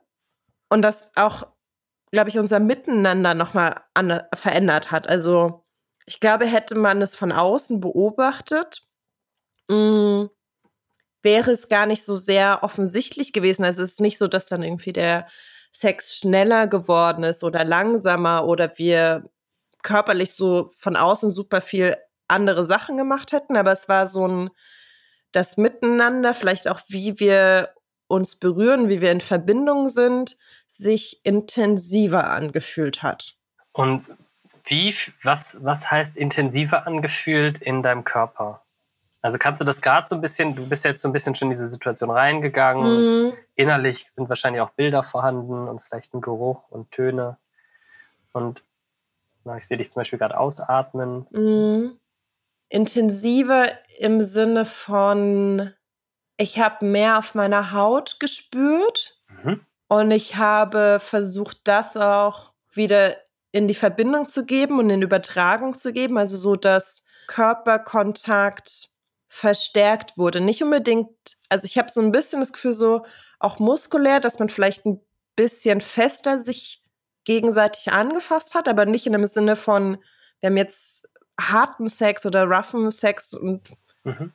Packen fest zu, um irgendwie Druck auszuüben, sondern eher auf so einem, ich möchte dich festhalten, damit irgendwie das, was ich gerade mehr spüre, auch auf den anderen Körper übertragen wird. Mhm. Ja. Ja, also ich bin ja selber nur Forschender ne? Ähm, und Laie quasi, äh, also ursprünglich Maschinenbauer. das so zum Hintergrund. ähm, das heißt, wir forschen jetzt gemeinsam daran. Ne? Also zu den quasi negativen Situationen, die kann ich viel prä präziser und passgenauer beschreiben, als was wirklich passiert bei den positiven. Deswegen ähm, würde ich da einfach mal so ein bisschen mit euch äh, ja schauen. So, was, was könnte das sein? Also, das, was ich gehört habe, ist, es gibt bestimmte Gelingensbedingungen für so ein wunderbares Ereignis, was ich fast als, also dieses Wort ist auch so ein bisschen schwer in Deutschland, als heilig bezeichnen würde. Ne? Also irgendwas wird heil. Das heißt einfach nur heilig. Das, was ich gehört habe, ist, euer, eure Energiesysteme haben sich so synchronisiert, dass daraus so ein Einheitsgefühl entstanden ist. Ist das ungefähr, also mhm. ich interpretiere das, jetzt? Ich, ja, genau, das trifft ganz gut. Ja, ja, genau. Und das kann ja nur passieren, ähm, wenn unsere, unser Nervensystem ganz offen wird. Also wenn sich, wenn sich unsere, wir, wir nehmen ja nicht nur mit unseren Augen und unseren Ohren wahr, sondern jedes, jedes, jeder Teil unseres Körpers ist wie so ganz feine Antennen. Und wir können diese ganz feinen Antennen trainieren. Diese ganz feine Wahrnehmung. Das, das, vieles davon ist Tantra oder Slow Sex. Da wird es ja auch, werden die Gelingensbedingungen dafür quasi auch äh, vorangetrieben. Also wir schaffen irgendeinen total sicheren Raum. Wir verlangsamen meistens. Also meistens ist es nicht so ganz, ganz schnell und mal eben, sondern wir nehmen uns meistens Zeit, um anzukommen. Ich weiß nicht, ob das auch bei euch passiert ist. Also es war auf jeden Fall eine Situation, wo es nicht so ein Hallo, ich bin gerade zur Tür rein und wir haben jetzt Sex, sondern es war schon ein sehr langer gemeinsamer Abend, mhm. sich aufeinander einspielen, lange Gespräche, bevor es überhaupt im Raum stand, dass wir Sex miteinander haben. Beziehungsweise es stand cool, im Raum, also wir, wir, haben uns beide dafür getroffen, aber trotzdem gab es ja. halt ein Vorspiel auf einer Gesprächsebene. Mhm. Ja, das ist schön, was du sagst. Ein Vorspiel auf Gesprächsebene heißt ja, wir das, also das, was wir auf, also wenn ich mal ganz unromantisch bin, heißt es ja einfach nur, wir, wir unterstützen uns durch Gespräch, dass wir uns sicher fühlen. Ja, ja, und, und auch so ein gegenseitiges Einchecken. Wo mhm. stehen wir heute zusammen hier? Wie geht's dir? Ja. Wie geht's mir? Ja, wunderbar. Also im Grunde genommen beschreibst du ja gerade die Gelingensbedingungen dafür, ne? So, also was brauche ich eigentlich, damit ich mich sicher genug fühle, mit dir zusammen auf der Leiter abzusteigen. Also auf der polyvagalen Leiter. Weil Sex passiert ja nicht durch Sprechen, sondern ich muss ja irgendwie in, in dieser Leiter tiefer gehen. Also mindestens zur sympathischen Aktivierung und mich dabei sicher fühlen. Also das, was ich höre, ist erstmal, wie, wie kann ich mir mit dem anderen Menschen ein sicheres Umfeld gestalten? Und wenn ihr euch auch schon kennt, ist es auch eine gute Voraussetzung, weil ähm, wir, wenn wir die Erfahrung mit einem Menschen schon mal gemacht haben, hier fühle ich mich sicher, dann fange ich an, mich immer sicherer zu fühlen. Das kennt, also wer schon mal, weiß nicht, lang, lange Jahre mit einem Menschen eine intime Beziehung hatte, der kennt es wahrscheinlich, ne? oder die kennt es auch. Genau, vielleicht ist das erstmal so ein, so ein kleiner, mhm. kleiner erster, erstes Auseinanderblättern dieser Situation. Ja. Ja, ich finde es ganz spannend, weil es irgendwie jetzt gar nicht mehr so ähm, unverhofft auf mich wirkt, wie es in der Situation war. Also, ne, alles von dem, was du auch zurückgespielt hast, ist so, ja, und das macht total Sinn, dass es irgendwie an diesem Abend mit dem Menschen so entstanden ist, weil halt die, das Setting dafür auch da war. Ähm, und ich mich sicher genug gefühlt habe, um mich da reinfallen zu lassen und mein Gegenüber scheinbar auch. Und dann hat es äh, zu fantastischem, heiligen Sex geführt. Ja, auch was, was ich spannend finde, ist, wenn seitdem du diese Geschichte angefangen hast zu erzählen, merke ich in mir, in meinem Körper, ich werde wie so ruhiger. Und also Lilly nickt auch, Lotte nickt auch. Ne? Also so, so dieses, ich, ich kann das in mir anfangen nachzuvollziehen, was dieser Zustand in dir kreiert hat. Und bei mir kommt auch zum Beispiel ein Raumgefühl. Das sind alles Zeichen davon, dass sich unser Nervensystem, die Fühler sich so öffnen nach außen. Und eine zweite Gelingensbedingung dafür ist, manche Menschen sind, haben so viel von diesen Energien in sich gespeichert und sind an so vielen Stellen eingefroren, dass die dass diese Rose, diese Rosenblätter sich da dann nicht öffnen können, des Nervensystems. Das ist auch, wenn ich mir so sehr Intimität wünsche, aber merke, es klappt nicht, dann ist es, dann, dann braucht es da Unterstützung, weil wir können das nur in Beziehungen wieder diese Rosenblätter auf, aufbringen. Und das, was ich von euch höre, ist, ist, ist ein heil, heilsamer Raum, weil ihr miteinander übt, dass diese Rosenblätter sich öffnen vom Nervensystem. Also dieses sicher genug. Zack. Und es braucht quasi ausreichend viele Stellen, die nicht eingefroren sind, die lebendig sind. Und wenn davon, also je, je mehr davon in mir quasi wie so ein, wie so ein Klempnerrohr frei, frei geschrubbt sind, auch wieder sehr unromantisch gesprochen, desto wahrscheinlicher sind diese Zustände miteinander. Und ich frage mich auch noch, habt ihr, äh, war irgendwie Musik im Spiel? Gab's, was habt ihr für ein Licht gehabt? Was habt ihr, habt ihr vielleicht irgendwas gegessen oder was für Geschmäcker waren dort?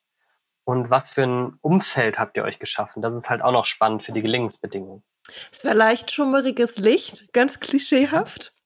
Mm. Welche Farbe? Eher warm und gelb. Ja. Also wenn ja, ich genau. bin mir nicht mehr ganz sicher, aber ich glaube, es war noch hauptsächlich Kerzen an, beziehungsweise sehr indirektes Licht. Es klingt nach sehr kitschigen Sex. aber es war, war gar nicht so bewusst dafür geschaffen, sondern es war halt so, ja, es ist irgendwie dunkel draußen, wir haben keine Lust, Festbeleuchtung anzumachen. Und es lief, ich glaube, es lief Musik. Ziemlich sicher, ja, es lief Musik. Ich kann aber gar nicht mehr sagen, was genau es war, was, was recht zurückhaltend ist, also was selbst auch nicht so viel Raum einnimmt. Mhm. Und Geschmäcker waren tatsächlich auch sehr vertraute. Wir haben nicht gegessen, aber wir haben zum Beispiel auch den Wein gemeinsam getrunken, den wir auch viele Male davor getrunken haben. Also es gab auch irgendwie so ein sich wiederholendes Element. Mhm. Ja, genau. Also ähm, das sind alles nämlich, ähm, Deb Dana, das ist eine ähm, Traumatherapeutin, ähm, die sich sehr viel mit der Polyvagaltheorie auseinandergesetzt hat. Die hat ein schönes Buch geschrieben und sie hat sogenannte Glimmer und Trigger identifiziert. Und Glimmer sind quasi alles Elemente, die mein Nervensystem regulieren und runterfahren. Und bestimmte Töne, bestimmte Frequenzen, also dieser Vagusnerv aus dem ersten Zustand, dem sozialen Engagementsystem, der ist mit unseren Ohren verbunden. Das heißt, wir können den stimulieren, wenn wir bestimmte Töne hören. Das sind meistens so warme Töne. Keine schrillen und keine besonders tiefen, sondern meistens irgendwas Klaviermusik. Klassischerweise. Also das, was wir häufig uns intuitiv ranholen, wenn wir uns beruhigen wollen. Das heißt, das ist ein super Tipp, in, im Hintergrund solche Musik laufen zu lassen. Mit einem Sternchen. Sicherheit ist für alle subjektiv. Das heißt, du kannst auch irgendwann gelernt haben, dass das total gefährlich für dich ist und dann hast du richtig ins Klo gegriffen, weil dann sitzt dir total aktiviert da. Aber tendenziell sind das warme Töne, so mittelhohe Frequenz. Und dann gibt es bestimmte Lichtfarben, die uns wacher machen. Und es gibt bestimmte Lichtfarben, die uns eher einladen, unser Nervensystem runterzufahren. Ne? Weißes Licht kennen wir mittlerweile auch. Es gibt ja die Apps, die unser Handy runterfahren, äh, unser Handy wärmer schalten. Und das sind alles, wenn, wenn ich ein anderes Licht verwende, dann lädt mich das ein, in der, in der Leiter tiefer zu gehen. Also es ist auch wieder eine gute Gelingensbedingung für, für Intimität, für Nervensystemöffnung. Und das Dritte, was du gesagt hast, ist Essen oder Trinken. Wenn wir, im Grunde genommen ist, wenn wir etwas in unseren Mund nehmen, ähm, wollte ich gerade was über, ich, ich erzähle nichts über meine sexuelle Praktik. Du bist herzlich eingeladen, du kannst alles erzählen hier. Nee, nee. Okay, du bist heute nur Forscher und Analyst. Genau, also sollte ein Mensch gerne Dinge in den Mund nehmen, im Zusammenhang mit sexuellen Dingen, dann ähm, gibt es verschiedene Erklärungen für, aber eher bei, wenn ich jetzt Nahrung zu mir nehme, das wollte ich sagen ähm, dann ist es quasi ein Signal an meinen Körper auch, hey, ich esse gerade, das heißt, ich kann eigentlich gar nicht in Gefahr sein. Das heißt, es ist ein, eine Einladung, auch wieder für dein Nervensystem runterzufahren. Kurze Rückfrage. Bedeutet, also ist das auch das, was passiert, wenn ich beim Sex Dinge in den Mund nehmen will, dass es ein Austricksen des Körpers ist mit, ich tue so, als würde ich essen? Ich kann gar nicht in Unsicherheit sein? äh, ich glaube nicht tatsächlich, aber okay. das, hier sind wir jetzt total am Spekulieren, also ich auch mhm. mit euch. Ähm, ich weiß, dass die Nervenenden des Mundes direkt mit unserem Anus verbunden sind. Ah. Genau, das heißt, wenn ich meinen Mund stimuliere, also schmecke, schmatze, an irgendwas lutsche, dann stimuliere ich gleichzeitig meinen Anus. Und das hat ja wiederum ganz viel mit der Beckenbodenöffnung zu tun und das wiederum ganz viel damit, wie viel sexuelle Energie durch mich durchfließen kann. Also ich glaube, das in dem Fall ist eher das. Okay. Mann, da muss ich direkt wieder an die letzte Folge denken mit Nina zum Thema Beckenboden ja. und äh, nuckeln. Habt ihr das auch erzählt? Ja, ja, ja. Also wer ja. da noch nicht reingehört hat, ist der gute Querverweis, warum der Beckenboden mhm. wichtig ist. Ergänzt direkt richtig gut. Ja. Cool. Da, also das macht gerade ganz viel, muss glaube ich auch noch nachwirken über diese Folge hinaus. Ja. Ja, ich finde das ganz schön, was du sagst, weil es uns allen so ein bisschen Hinweise gibt, wie wir, ja, wie wir uns ein sicheres Umfeld schaffen können, damit wir absteigen können gemeinsam in der Leiter. Deswegen bin ich tatsächlich auch gar nicht mehr so ein Freund von One-Night-Stands oder sowas, weil ich für mich ganz persönlich erlebt habe, dass ich eigentlich viel, viel, viel mehr für Sicherheit brauche. Ich habe das früher gar nicht so ernst genommen und habe ganz häufig dissoziierten Sex deswegen gehabt, wenn ich mit Menschen dann was hatte. Und es war aber so ein verzweifelter Versuch, trotzdem Intimität leben zu können. Ne? Mhm. Genau, ich finde das auch super schön. Ich würde ähm, das gerne noch mal so ein bisschen aufgreifen, weil, also, wir ja jetzt voll viel ähm, daran gelernt haben gerade. Also, nämlich, dass man, dass jeder sehr, so ein bisschen gucken kann. Also, wenn ich jetzt gerade so überlege, ich habe jetzt auch so ein bisschen mitgefühlt, ich kenne solche Situationen auch irgendwie, wie die du gerade geschildert hast, Lotte, und habe nochmal überlegt, aha, was waren denn bei mir die Faktoren, die mich sicher gemacht haben? Und ähm, genau wie du das gerade auch beschrieben hast, Leo, ist das ja so voll das Indiz dafür, aha, wenn ich also gerne total entspannt und sicher sein möchte, was, was kann ich mir denn dann geben, um das möglich zu machen? Also was kann ich für eine Situation kreieren mit meinem Gegenüber, damit es wahrscheinlicher wird, dass ich mich zumindest auf jeden Fall sicher fühle und vielleicht mein Gegenüber eben auch. Finde ich total schön. Also vielleicht, äh, ähm, also fände ich voll schön als Aufforderung auch für euch, äh, am anderen Ende der Leitung, wenn ihr gerade zuhört, nochmal so ein bisschen zu überlegen, ah, was hatte ich denn vielleicht für Erlebnisse, wo es ähm, bei mir so richtig schön war und ich mich so richtig wohl gefühlt habe und sicher gefühlt habe. Und was waren da so Elemente von dem, was du gerade auch so gefragt hast, Leo? Also was gab es da so für, für Dinge? Habe ich was gerochen, was geschmeckt, was gespürt? Hatten wir ein langes Gespräch vorher? Was waren vielleicht diese Elemente, die dabei unterstützt haben, mich sicher zu fühlen? Und dann kann ich ja auch gucken, aha, wie kann ich die vielleicht einbauen, wenn ich das wirklich so gezielt äh, haben möchte? Finde ich total gut. Mhm.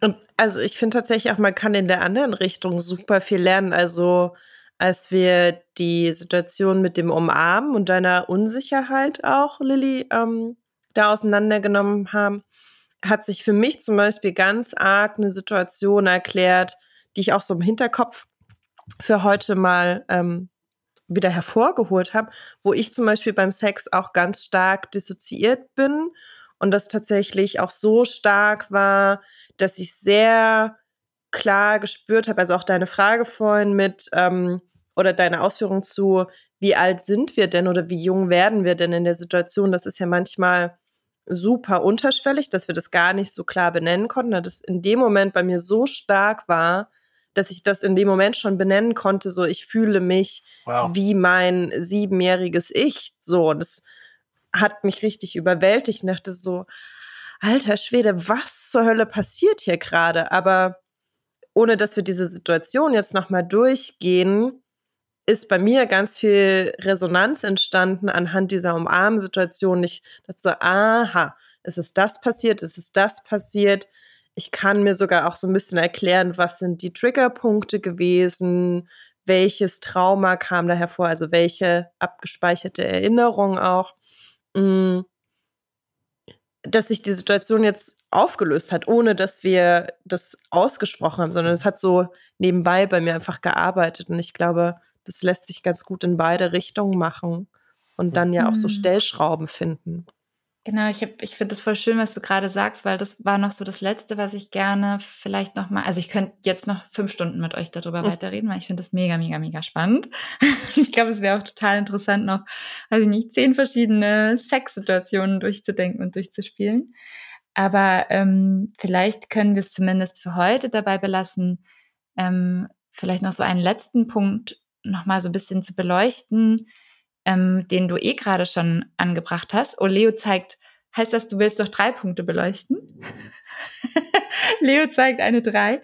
Ähm, und zwar würde ich ganz gerne vielleicht noch mal so ein bisschen drauf gucken, was diese Regulation ist, von der du vorhin gesprochen hast. Weil das, was du auch gerade besch äh, beschrieben hast, Lotte, das ist ja so voll also diese Situation, die du beschrieben hast, die ist für mich auch wie so eine Regulation. Wir gehen miteinander in so Austausch und ich kann mir, glaube ich, so ein bisschen vorstellen, was das bedeutet. Also du hattest es vorhin auch gesagt, Leo, man ruft jemanden an.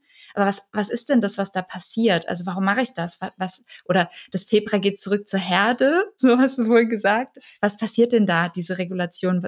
Wie, wie macht man das? Oder was passiert da und wie kann ich das nutzen? Das fände ich noch spannend. Und du hast aber auch noch Punkte, hast du gesagt? Nee, ist ganz schön, was du sagst. Das ist nämlich genau das, was ich auch noch ansprechen wollte. Ne? Ähm, Lotte, du hast ja gesagt, ähm, ja, da ist bei dir was hochgekommen. Ich fand das erstmal total berührend, wie klar du hattest, wie alt du dann geworden bist, quasi. Ne? Ähm, und das, was wir mit uns selber machen können, ist, was braucht denn dann mein siebenjähriges Ich? Ne, das zu befragen. Dazu muss ich aber noch erwachsen genug sein, um das mitzubekommen, weil manchmal sind wir dann auch komplett dieses siebenjährige Ich. Und was passiert eigentlich, wenn ich das im Nachhinein erst bemerkt habe? Ne? Also ich weiß nicht, ob das in deiner Situation so war, aber ich hatte das schon, dass ich dann danach wirklich irgendwie am nächsten Tag wie so aufgewacht bin davon oder der Klassiker, man wacht neben je Mensch auf und so uh, ähm, und fühlt sich plötzlich so benutzt. Das hatte ich zumindest schon mal. Und ähm, dann ist es, glaube ich, sich darin total ernst zu nehmen und, und liebevoll sich zuzuwenden und einen Menschen zu suchen, der an dieser Stelle, wo ich sieben Jahre alt bin, möglichst nicht selber sieben Jahre alt wird.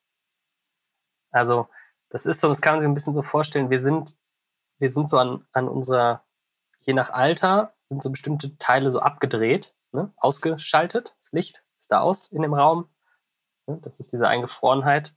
Und wenn ich jetzt mit einer Stelle, wo ich sieben Jahre alt bin, zu dir, Lotte, komme, na, nee, nehmen wir mal Lilly, weil du warst ja auch jung, ähm, dann was passiert ist, dass, dass Lillys Nervensystem an der Stelle offen ist und mit meinem in, in Austausch geht.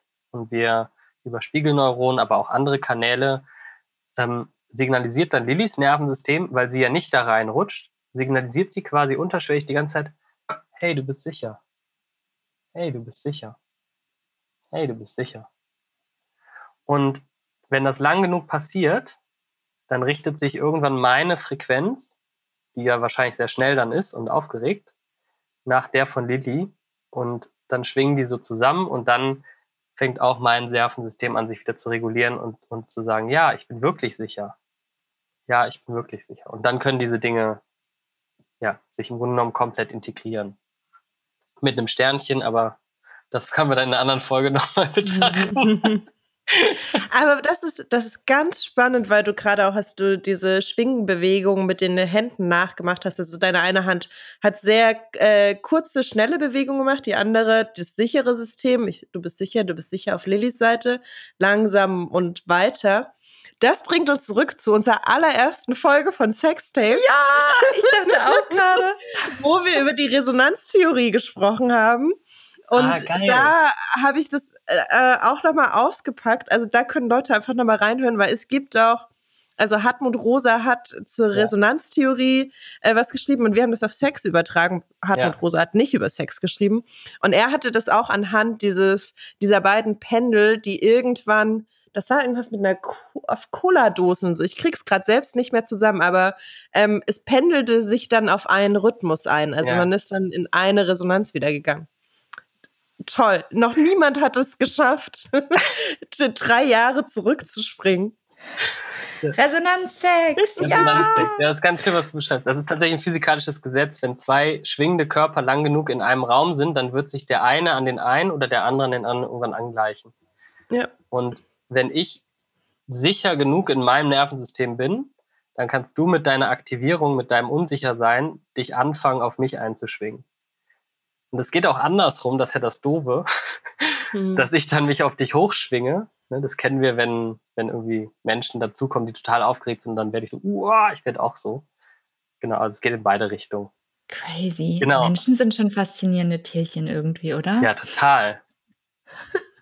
Genau, und ich wollte noch, ich wollte noch äh, eine Sache sagen, und zwar, ähm, wenn, das könnte ja, also wenn wir jetzt so einen sicheren Raum miteinander gestalten, dann kann das, was Lotte erlebt hat, passieren. Und es kann aber auch, gerade weil ich einen sicheren Raum gestaltet habe, es kann dann aber auch genau dieses siebenjährige Mädchen oder der siebenjährige Junge oder der siebenjährige Mensch in mir kann dann wach werden. Aber das, das ist dann, es kann Situationen geben, wo das passiert gerade, weil ich mich so sicher fühle. Weil dann fühlt sich mein System sicher genug und fängt an, diese Sachen, die da so gehalten sind, weil die brauchen total viel Energie, die zu halten. Die brauchen so viel Energie, gehalten zu werden, wie da drin gespeichert ist. Das ist richtig anstrengend, was wir die ganze Zeit machen, unbewusst. Und deswegen suchen wir intuitiv nach so Regulationsspaces eigentlich. Und deswegen gibt es fast gar keine größere Ehre beim zum Beispiel intimen Sex, wenn ihr beide total aufeinander eingeschwungen seid und euch total sicher fühlt. Und dann ist der eine plötzlich total sauer. Von jetzt auf gleich. Und dann zu, zu, zu schauen, wenn der andere dabei wach bleibt, ruhig den Sex zu unterbrechen und, und dann dem Raum geben, was da, was da ist. Und dann kommt der andere durch so eine Aktivierung, vielleicht kommt auch Wut, vielleicht kommt danach auch Trauer oder sowas und das dann, dass es einfach da sein kann. Und danach legt sich, legt sich diese Welle von selber und dann kann es auch wieder in was Intimeres reingehen. Also Wobei, das ist ja höchst intim, in was Sexuelleres reingehen. So, genau. Das habe ich schon mehrfach erlebt, tatsächlich in beide Richtungen, dass das mit mir gemacht wurde und ich mit dem Menschen, mit dem ich intim war. Genau. Mhm. Ich hatte auch gerade gedacht, dass das was ist, was ich ähm, auch schon häufiger erlebt habe. Also ich würde da jetzt gar nicht mehr reingehen in die Situation, so ob der Zeit, aber ähm, mich erinnert es auch gerade an das, was du äh, sagst, so Momente von, wenn man Sex hat und dabei, wie sich sowas lösen kann. Und man, also ich habe das manchmal, dass ich dann wirklich so anfange zu weinen, wie vor so einer, von so einer Erleichterung. Also auf einmal können sich so Dinge wie so lösen und das ist genau wie du das beschrieben hast, von wie so eine Entladung. Ja. Oder manchmal kann es auch sein, dass ich dann, sage ich auch manchmal, dass ich dann einfach anfange zu lachen und dass ich dann wirklich zehn Minuten lang wie so ein Lachkrampf habe und das hört nicht mehr auf. Das ist dann richtig so, das fließt auf einmal wie so raus, als wäre dieser Kanal, genau wie du es gerade beschrieben hast, als würde ich mich sicher genug fühlen, dass dieser Kanal auf einmal so aufgehen kann und dann darf das sich so entladen. Total schön. Ja, ja genau, beschreibst du was ganz schön. Mhm. Und dann manchmal kommt dann auch so ein Zittern mit dazu. Und ich habe schon erlebt, dass mein Kiefer nicht mehr aufhören konnte, ganz hochfrequent zu zittern. Also das dann einfach passieren lassen. Es kann ein bisschen äh, scary sein und man denkt so, oh, was passiert jetzt mit mir? Weil der Körper das dann, der übernimmt dann, wenn ich den lasse. Das ist der Unterschied von uns Menschen zu Säugetieren. Wir können das kulturell unterdrücken, diese Integrations- und Regulationsmechanismen. Das hat uns geholfen, dahin zu kommen, wo wir sind als Menschen. Aber es ist halt auch richtig doof, weil wir immer mehr davon dann in uns halten und irgendwann sagen wir, die Arbeit stresst mich oder das Leben stresst mich. Aber eigentlich ist es alles alter Stress, der gespeichert ist. Ja, deswegen ein heiliger Space, ein heilsamer Space und ähm, Sexualität oder wirklich intimer, eingestimmter Sex ist die Heilungschance, die da drin liegt, die wir uns alle machen Mega können, schön. das Geschenk.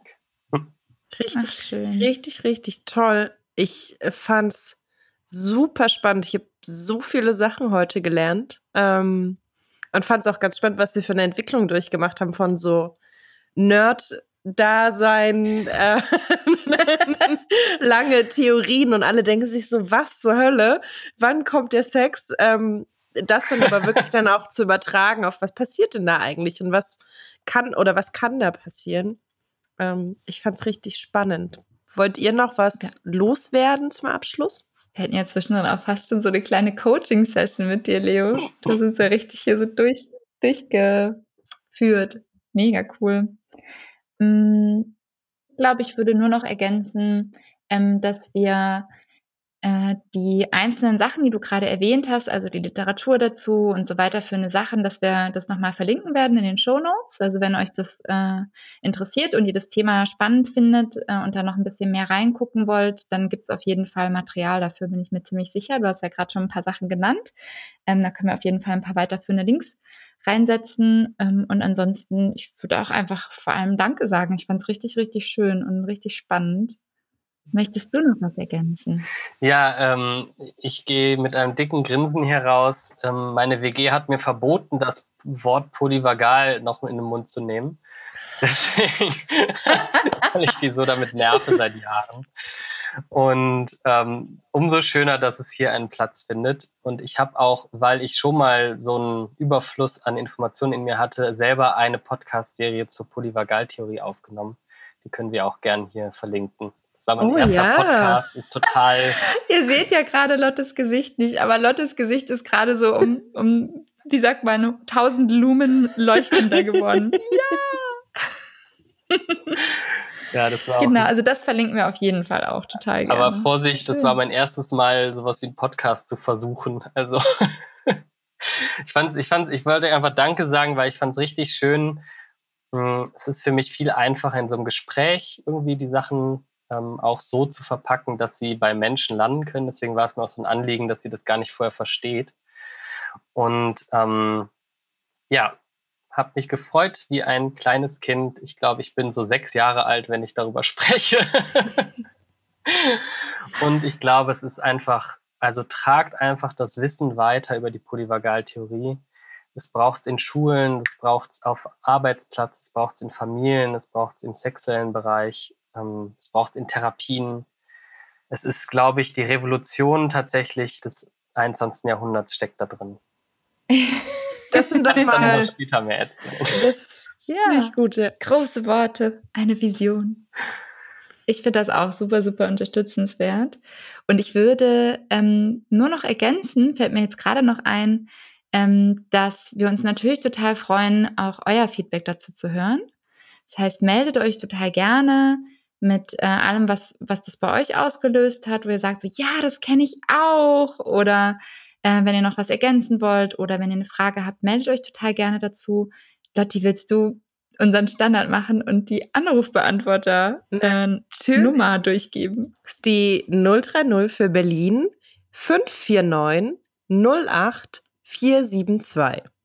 Und wie immer gibt es sie auch nochmal, die 030 549 08 472.